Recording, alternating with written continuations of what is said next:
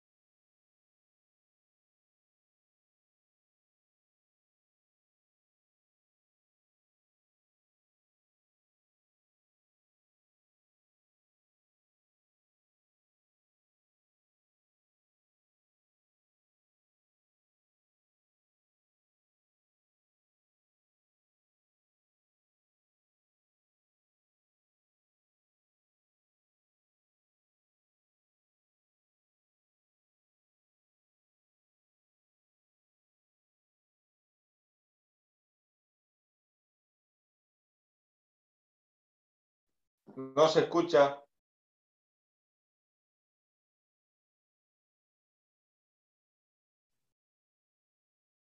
Hola, ¿ahora sí? Ahora sí. Ahora sí.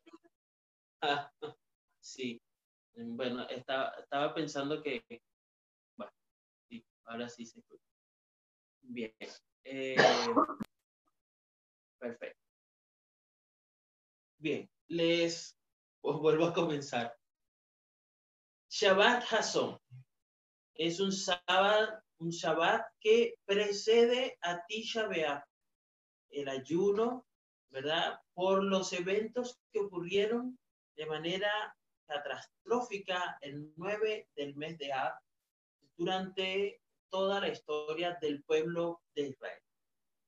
Les comentaba, mientras no me escuchaban, de que Daniel 10 es uno de los textos que acabamos de leer en el Bet Midrash y que de alguna manera, no, por casualidad, justo está también eh, apareciendo en este Shabbat, ¿no? Nada ocurre por casualidad. El capítulo, el versículo 7 del capítulo 10 nos dice, y yo Daniel solo vi la visión, pero las personas que estaban conmigo no la vieron sin embargo, un gran temor los invadió y huyeron a esconderse. La pregunta es, si no lo vieron, porque estaban atemorizados, porque tenían miedo, si no vieron nada, ¿no? Porque aunque ellos mismos no vieron, sus almas vieron el acontecimiento. Es decir, ellos pudieron percibir que algo estaba sucediendo. Eso nos eso aparece allí en el Talmud y es interesante que lo resalte porque ya, ya van a ver a, qué quiero llegar. En, el, noveno día del mes de Av, Tisha B'Av, se acostumbra en la comunidad, en el pueblo judío, ayunar y llorar por varios eventos.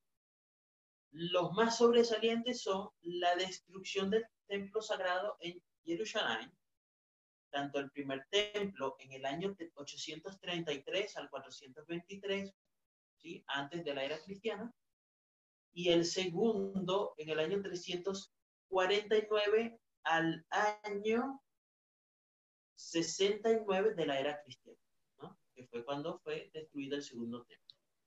Fueron destruidos de igual manera en las dos oportunidades un 9 del mes de abril.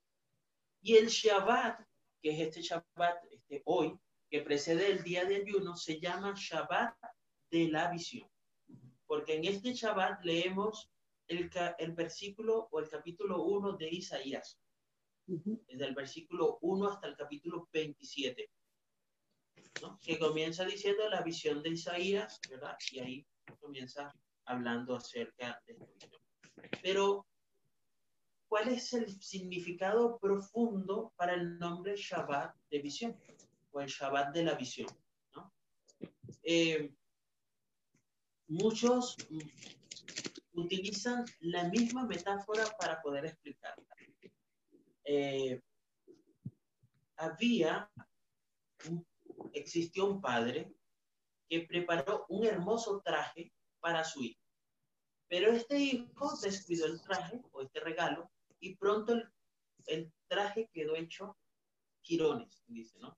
Quedó hecho nada. El padre le dio al niño por segunda oportunidad un traje. Este también fue arruinado porque su hijo descuidó ese traje que le había sido otorgado. Entonces, el padre hizo un tercer traje. Y esta vez, sin embargo, se lo oculta al hijo. Y de vez en cuando, de manera eh, especial u oportuna, le habla, le dice, mira, tengo esto para ti. Aquí hay, un texto eh, en los escritos judíos, en Tikunei Sohar, en Sohar, nos dice, hay un principio básico para la fe del judío, y es que toda la tierra está llena de la presencia de Hashem. Y me gusta, por, me gusta el texto porque no es una interpretación de un ser humano. Se encuentra en Isaías capítulo 6, versículo 3 toda la tierra está llena de su presencia. Es decir, si está toda llena, no hay ningún lugar vacío de él. ¿Sí o no? Esta es una interpretación muy, muy interesante al respecto. Ahora, la presencia y la participación de Hashem en su creación está velada, está enmascarada por el funcionamiento independiente del ser humano, de la historia, de la naturaleza. El pueblo judío cree que el templo era una brecha en la máscara, una ventana a través de la cual Hashem irradiaba su luz al mundo. ¿sí? Y aquí eh, la participación de Hashem en el mundo se mostró abiertamente en dónde? En un edificio en donde los milagros eran algo natural. Descendía fuego, descendía la nube, salía fuego desde la parte interna del Mishkan. Es decir, vimos y recordamos muchos milagros que ocurrieron de manera natural allí. Personas murieron con solo entrar, personas eran este, sanas, otras salían sin, sin, sanidad, en fin, este, el funcionamiento diario y cuyo espacio mismo expresaba el, al infinito y la omnipresencia de Hashem. Y aquí Hashem se mostró al hombre y el hombre se presentaba ante Hashem. Dos veces se le otorgó este regalo como una morada divina, ¿no? En medio de nosotros. Recordemos que el, tabernáculo y el templo era para que Hashem pudiera morar entre ellos. Y dos veces vayamos, ¿verdad?, a la altura de este regalo y desterramos la presencia divina de nuestra vida. Entonces, Hashem construye un tercer templo. Y aquí es interesante, ¿no? Porque he estado viendo algunos, algunas de las cosas que pone estos judíos que ahora están en Jerusalén tratando de construir el tercer templo. Ah, no lo estoy siguiendo de manera de sus enseñanzas, sino de manera de que, qué interesante ver la menorá, una cosa impresionante, totalmente de oro, inmensa, es más grande que yo, ¿no? Es una cosa que está allí tapada. Y así han estado mostrando que sí, cuáles eran las vestiduras de los Cohen y los tienen así como, como en un museo, como esperando, bueno, en lo que este tercer templo se, se edifique y esté listo, ya ellos tengan todas estas cosas, ¿no? Pero en este texto de este Shabbat Ukat, no están hablando de este tercer templo que ellos están hablando aquí de, de, de Israel, ¿no? Y me llamó poderosamente la atención porque a diferencia de los predecesores, ¿verdad? Es decir, los dos primeros templos que fueron construcción humana y por supuesto fueron sujetos a la degradación por las fechorías del hombre, el tercer templo para ellos es algo eterno, es algo invencible como su arquitecto omnipotente. Dice que Hashem nos ha velado este tercer traje de vestir, confinando su realidad a una esfera más alta y celestial, más allá de la vista y la experiencia del hombre terrenal. Y es interesante que este, justo este día, este Shabbat de visión, Dios nos muestra, nos recuerda este tercer texto. ¿No? Y, y, uno de los textos que encontré decía, nuestras almas contemplan una visión de un mundo en paz consigo mismo y con su creador. Un mundo impregnado de conocimiento y la conciencia de Hashem. Un mundo que se ha dado cuenta de su potencial divino de bondad y perfección. Es una visión del tercer templo en el Hashamay, en su estado espiritual y evasivo, como el tercer conjunto de ropa que el padre del niño le hizo, pero que le está ocultando. Pero también es una visión de una promesa, una visión de un templo celestial a punto de descender a la tierra. Una visión que nos inspira a corregir nuestro comportamiento y a acelerar el día en que la visión espiritual se convierta en una realidad práctica. A través de estas visiones repetidas, a través de recordar, a través de hacer Tisha a, a través de este ayuno, nosotros podemos vivir en la presencia divina para que se vuelva cada vez más como nuestra segunda naturaleza. Y aquí es interesante porque la naturaleza que teníamos al ser creados al principio era una naturaleza totalmente perfecta, una, una naturaleza totalmente sin, sin, sin fallas, sin defectos, pero nosotros entonces tenemos que buscar obtener ahora nuevamente. Y fíjense que es interesante porque concuerda con todas las palabras que Yeshua nos había dicho. Tu cuerpo va a ser transformado, es decir, va a ser de, este, vuelto nuevo. No es que te va a reparar lo que ya tenías, sino que de lo que tienes lo va a hacer nuevo, es decir, como la vasija la destruyen y la vuelven a hacer nuevamente. Eso es lo que nosotros damos, ¿no? Y eso nos va cada día a elevar. Cuando mientras más pensemos en este tercer templo, en esta morada eterna, entonces que nosotros podamos experimentar lo divino en nuestra vida diaria, ¿no? Eh, hay otras metáforas acá que podemos sacar de, de, esto del, del, templo, ¿no? Porque los sabios, uh, uh, hay, hay, un rabino de nombre Leví, ¿no? Y nos dice, ¿por qué podríamos preguntar los tres templos con estos tres trajes? Recordemos que a través de los tiempos, todas estas enseñanzas judías vienen de, de, de nuestros padres, ¿no? De Abraham, de Isaac, de Jacob, luego ahí Moisés habló al pueblo y a partir de esa fecha están hablando de esto, de esta metáfora, ¿no? ¿Y por qué? Bueno, hablar de tres templos retratados como tres trajes de ropa, ¿no? Eh, pudiera haber sido mejor retratar una casa o un edificio, que es como que más común para el ser humano, ¿no? La casa o la prenda, ¿verdad? Envuelve o identifica a una persona. Pero la prenda de un vestido, ¿verdad? Hace de una manera mucho más personal e individualizada todo lo que hablamos.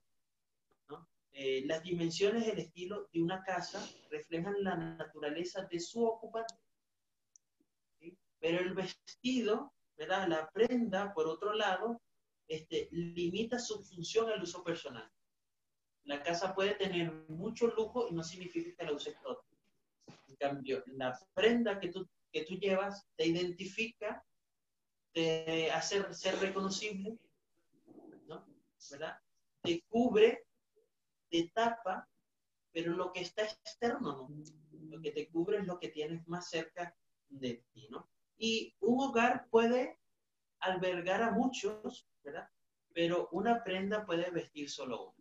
Es decir, estamos diciendo que la presencia divina de Hashem no estaba confinada a ser solamente la presencia para un lugar público donde todo el mundo pudiera estar allí y tener o no la presencia sino que tenía esa característica de la vestimenta, que iba a ser puesta para ti a tu medida, a tus necesidades, a tus requerimientos, ¿verdad? a tu experiencia espiritual, a tu experiencia de vida. Iba a ser totalmente encajada en tu talla, en tu altura, en tu, ¿verdad? En, en todo eso. Y esto lo hacía muy, muy, muy especial. Y cuando, cuando se habla de, de relacionarlo justo con, con, el templo, ¿verdad? Este, porque está relacionado el primer templo, el segundo templo, ¿verdad? El templo en Jerusalén también tenía ciertas características. Tenía sacerdotes, tenía un santuario y tenía un lugar santísimo. ¿sí? Y ¿verdad? era una cámara donde solo el sumo sacerdote podía entrar. En Yom Kippur, el día más sagrado del año, el Talmud enumera ocho edificios de santidad variables en todo el templo. Es decir, había ocho compartimientos que tenían un nivel donde en algunos casos podían entrar, en otros no, no todos podían, y así iba subiendo hasta que había un compartimiento donde solamente el sumo sacerdote podía eh, estar, ¿no? Entonces, el templo expresa la verdad de que la presencia, omnipresencia de Hashem en nuestro mundo lo hizo cada individuo de manera personalizada, individual. Cada Shabbat antes de Tisha B'Av se nos muestra una visión de nuestro mundo como un hogar divino. Todo parece encajar con las mansiones que Yeshua ha preparado para nosotros. Un lugar donde todas las criaturas de Dios experimentarán la presencia de Hashem pero esta es una visión de una prenda divina y la relación claramente personal con Hashem, particularmente adecuada a nuestro carácter individual y aspiración, que disfrutaremos allí en el tercer tema. Ahora fíjense algo porque la estará que comienza aquí en Isaías 1 al 27, ¿verdad? Nos habla de de esto, bueno, nos recuerda que el primer templo fue destruido y 650 años después fue destruido el segundo templo. Pareciera no ser una gran, para la cantidad de años que hemos, que, tiene eh, la tierra ¿verdad? habitada, pareciera no ser mucho. Bueno, un periodo de 650 años es como que muy corto, ¿no? Y allí este, comienza la estará hablando de que se le dice a Isaías el buey conoce a su dueño y que el establo a su amo, pero Israel no me conoce. Este pueblo aquí a mí no me entiende, le dice a Shen, a, a, a, Isaías, y le dice de manera molesta, ¿no? Mira, escucha la enseñanza que habla tu Dios, Gomorra, ¿no? O sea, imagínense el, el, el tipo de insulto más feo que podemos escuchar hoy en día en nuestra sociedad, en, nuestros tiempos. Pero imagina eso, tal vez pudiera dar risa, ¿no? Que alguien dijera, mira, Gomorra. Tal vez entiendan la profundidad de esto, ¿no? Pero vemos entonces que Hashem le explica como que allí un poquito más, porque eso se lo dice en el versículo 10, pero en el 11 le dice, mira, no me gustan tus sacrificios, no me gustan las ofrendas, no me gustan los carneros, la grasa, no, no, no, no, no, no, no, no, yo te pedí eso, pero de verdad que eso no me gusta, no me gusta. Ah, y, y aparte le dice, le dice, le dice, está bien, está bien. Es inútil que las traigas. O sea, no pierdas el tiempo. Incluso el incienso, que tiene una mezcla exclusiva, eh, solo para mí, eh, que tenía un olor específico que solamente era para el templo, decía, no, no, no, no me gusta. Mira, no me gustan los, las lunas nuevas, no me gustan los sábados de convocatoria, no puedo soportar las asambleas tan llenas de iniquidad, tus, lunas nuevas, tus festivales, nada, no, no quiero nada. ¿no? Todas esas cosas odian mi alma. ¿no? Y lo más importante de todas estas cosas es lo que nosotros tenemos que recordar cada vez, que Hashem nunca pierde Su gente sigue siendo su pueblo sigue siendo el pueblo de Hashem. Y entonces le dice, mira, lávense, límpiense, aparten del mal, aparta el mal de tus obras delante de mis ojos, deja de hacer el ¿no? Y hace, como siempre, a Hashem el llamado. Y ven ahora. El Señor es un, un Dios lleno de perdón ¿no? y amor por su pueblo. Dice, tus pecados, mira, pueden ser como escarlatas, serán como la nieve. Si son rojos como el carmesí, se volverán como la lana. Si estás dispuesto y eres obediente, comerás el bien de la tierra. Y recuerden bien esta frase interesante, comerás bien el bien de la tierra. ¿Bien? Cualquier cosa que Israel haya hecho en el pasado, Dios está dispuesto a perdonarlo. Sin embargo, si la gente no quiere arrepentirse y pedir perdón, el Señor no podrá bendecirlos y caerán bajo las reglas de otro poder, como Babilonia, como muchos otros. Y el texto termina con una declaración, vamos a decirlo así, positiva, a favor yo voy a restaurar a tus jueces como en el principio, a tus consejeros como al principio. Después sellarás llamada la ciudad de justicia, la ciudad fiel. Sión será redimida por la justicia y aquellos en ella que se arrepientan por la justicia. Es decir, hay una esperanza. Ahora fíjate que los escritos apostólicos nos, nos llevan, nos mueven a Juan capítulo 14, versículos 1 y 4. Vamos a hacer un stop. La parasha es el comienzo de las últimas palabras de Moshe. Según la tradición judía, presentó estos discursos incluidos en el libro de, de Devarim en los últimos 37 días, justo eh, días de su vida, justo antes su. Sin embargo, como sabemos, Moshe no se quedó en la tumba. Moshe resucitó y fue al Hashamay con Moshe. Estas últimas palabras fueron presentadas al borde, allí a orillas, en el límite de Canaán. Estas son las palabras que Moshe habló a todo Israel más allá del Jordán en el desierto. El pueblo de Israel que era la nueva generación desde que todos tenían más de 20 años en el éxodo, murió en el desierto. Y podemos imaginar ahora a sus padres llorando antes de morir en el desierto, pidiéndole, suplicándole, diciéndole a sus hijos, mira, por favor, de verdad, no vuelvan a rebelarse contra Hashem. ¿No? Este, tenían miedo de lo que pudiera ocurrir o de, de lo que encontrarían del otro lado del Jordán.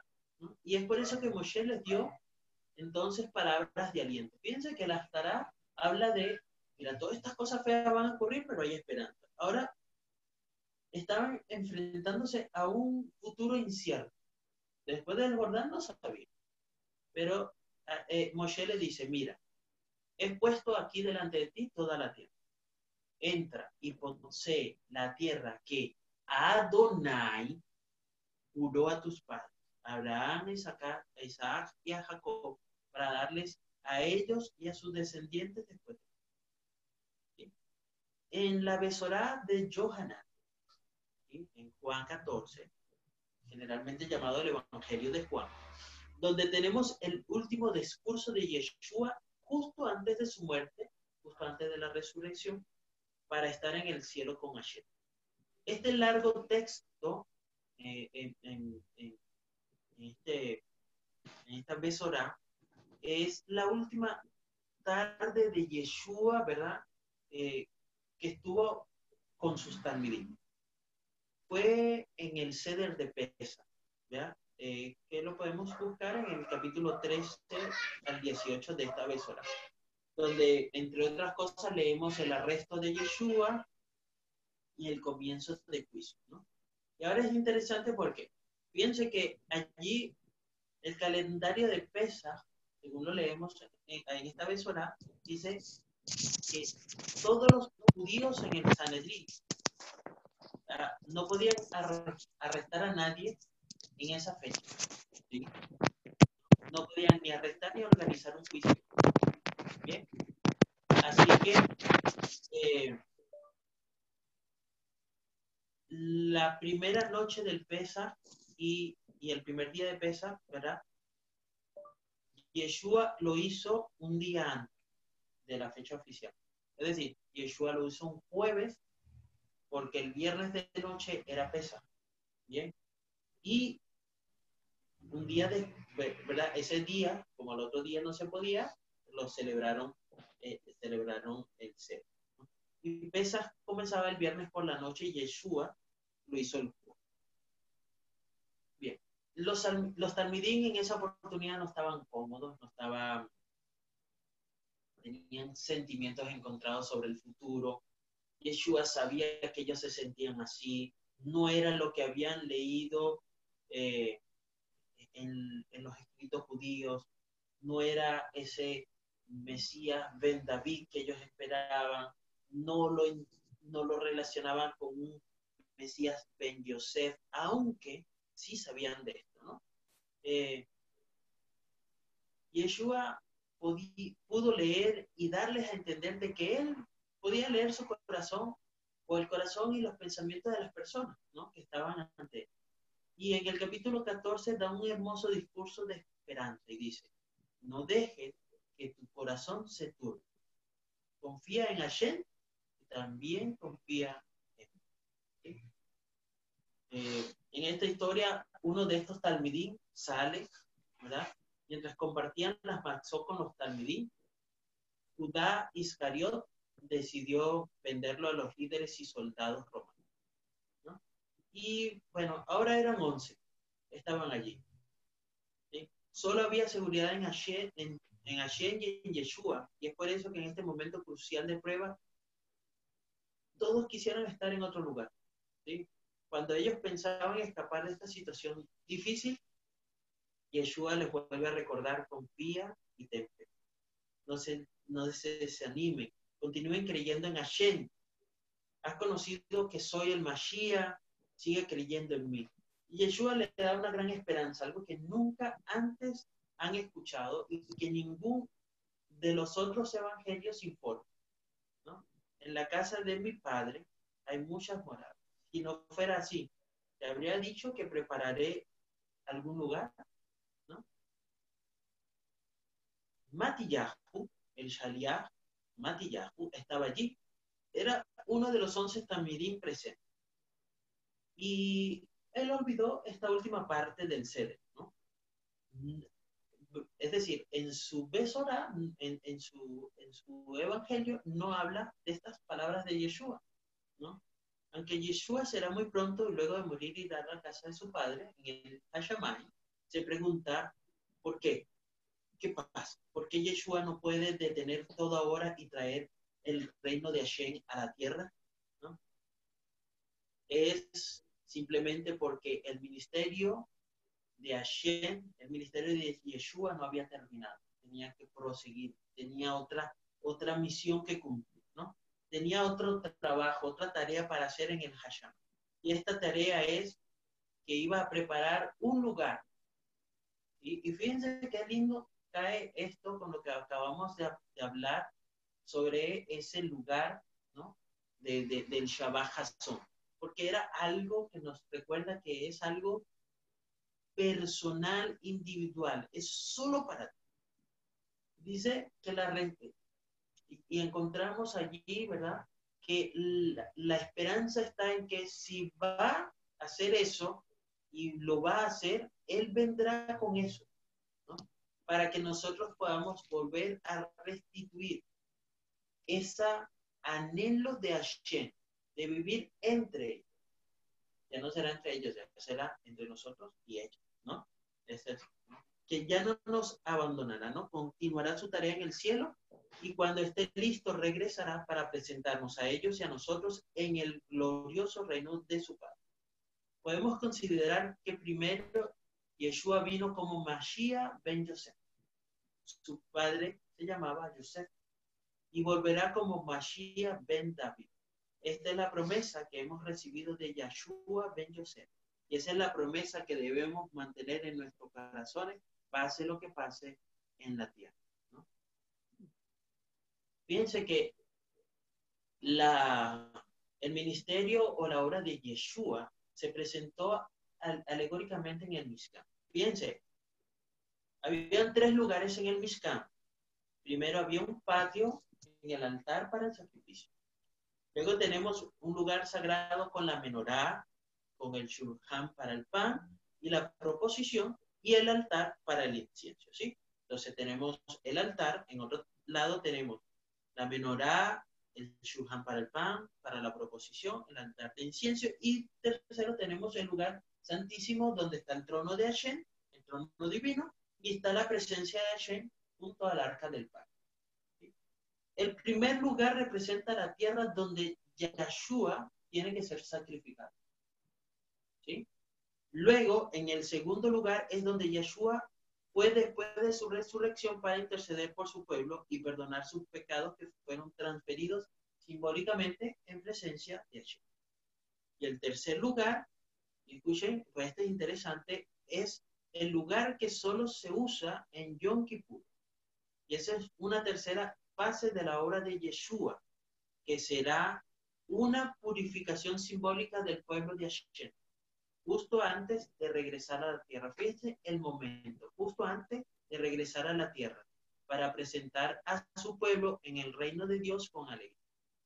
Todo esto se explica en, detalle en la carta escrita a los hebreos que leímos en la Bet Midrash, en las escrituras apostólicas y también en el libro de Éxodo de donde tenemos toda la descripción del santuario según las instrucciones que Dios, de Dios para construir.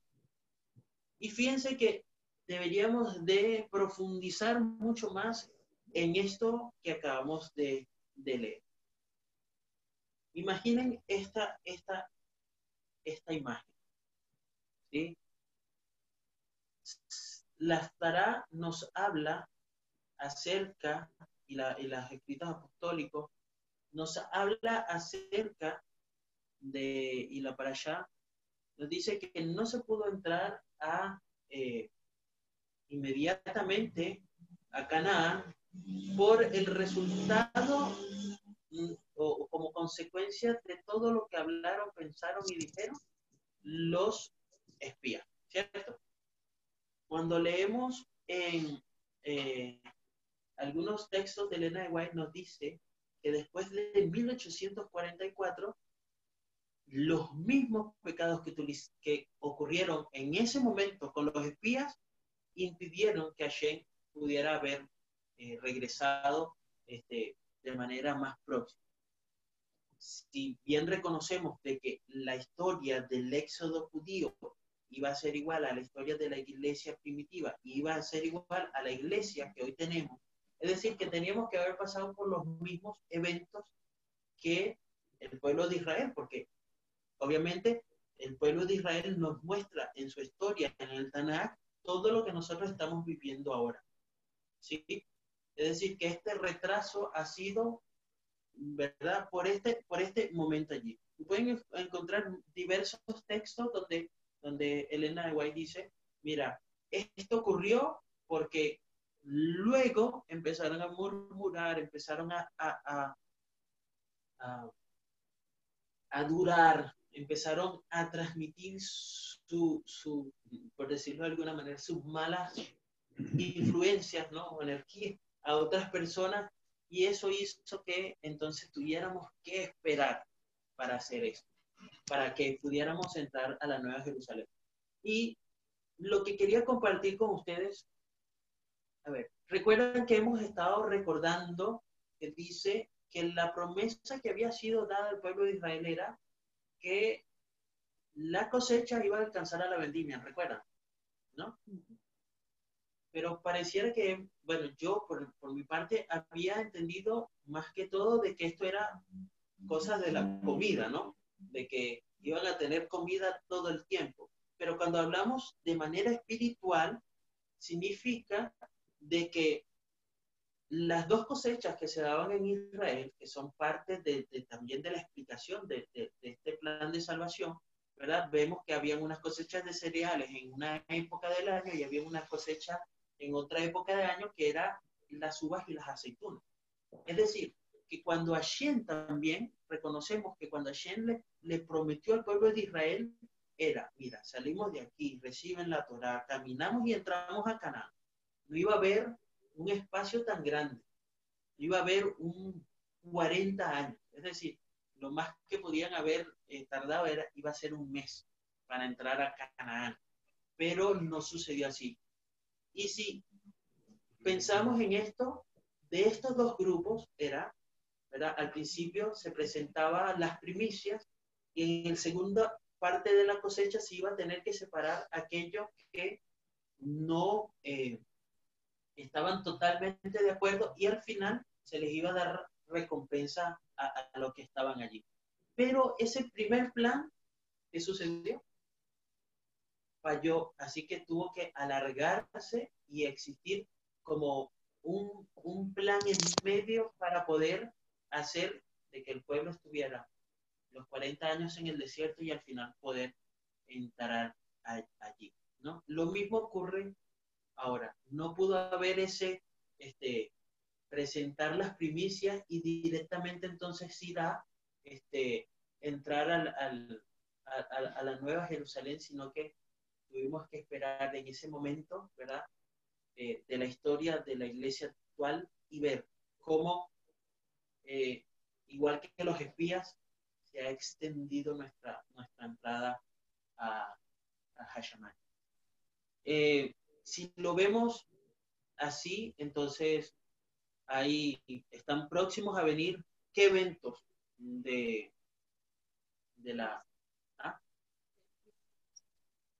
Sí, pero también está el de las trompetas, que es el clamor final, ¿verdad? Y estamos en ese, en ese espacio.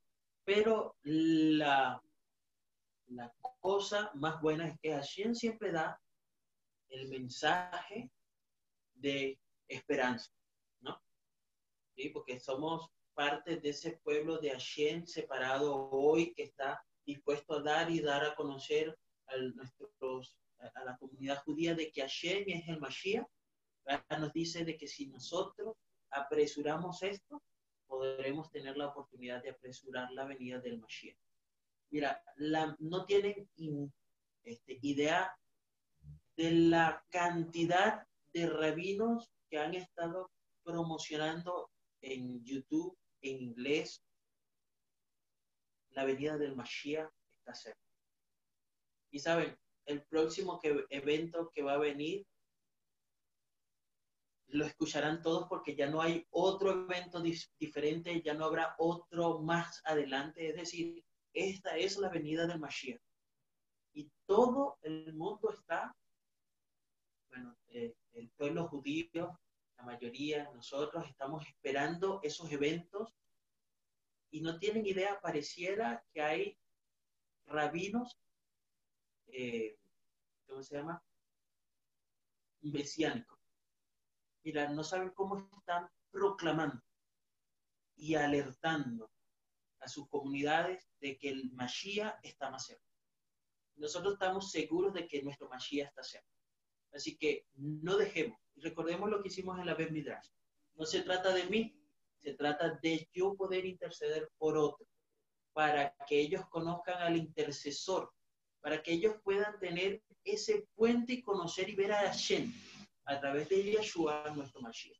Entonces, cuando Él venga a buscarnos y nos ofrezca esto que se le ofreció a Isaías como recompensa a Daniel también en este Shabbat de visión, cada uno pueda percibir, no como aquellos que sintieron solamente temor pero no vieron nada, sino aquellos que pudieron ver la visión y entonces de una manera especial poder ver al Mashiach, ¿verdad? Reflejado en Yeshua y pronto a buscarnos a, esta tierra, para darnos entonces la oportunidad de vivir y tener ese tercer templo, que no es más que tener la presencia de Hashem en medio de nosotros.